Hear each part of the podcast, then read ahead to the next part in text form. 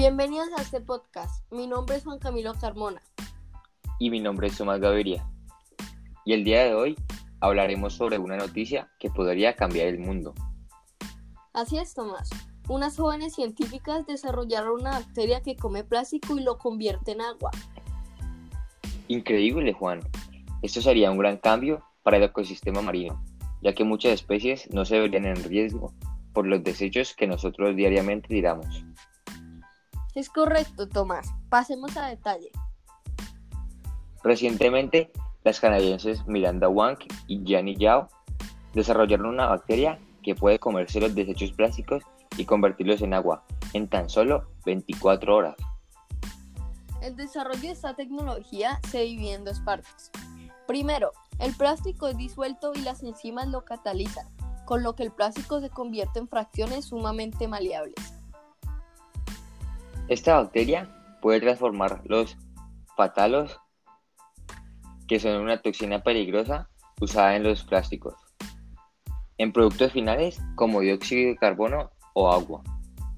Sin duda, se trata de una novedosa tecnología para romper el material plástico y así volverlo biodegradable y un gran avance para luchar contra un material tan difícil de eliminar. Tomás, háblanos acerca de la creación de la bacteria y la inspiración que las jóvenes científicas tuvieron. Listo, Juan Camilo. Todo comenzó cuando un estudio reciente afirmó que para el año 2050 encontraremos más plástico que pescados en nuestras aguas marinas.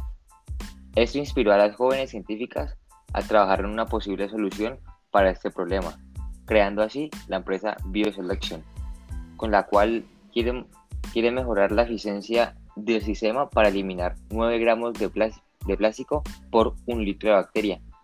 De este modo, se pueden limpiar 150 mil litros con bacterias por unos 20 mil dólares. Gracias, Tomás. Hablando de su empresa, gracias a su increíble trabajo, esta ha logrado recaudar alrededor de 400 mil dólares y han recibido una oleada de premios como el Perman Grand Prize y en el Wharton Business Plan 2016 que constó en una suma de dinero de más de 30 mil dólares. Además se llevaron otros cuatro premios más como el Wharton Social Impact Prize, entre otros. Juan y Yao no tienen mucho tiempo para dormir, pero Bioselection parece una buena excusa para perder horas de sueño. Necesitamos urgentemente maneras de descomponer todo el plástico que hay en nuestras aguas y hasta el momento esta parece la, la mejor fórmula posible, mencionaron las jóvenes científicas.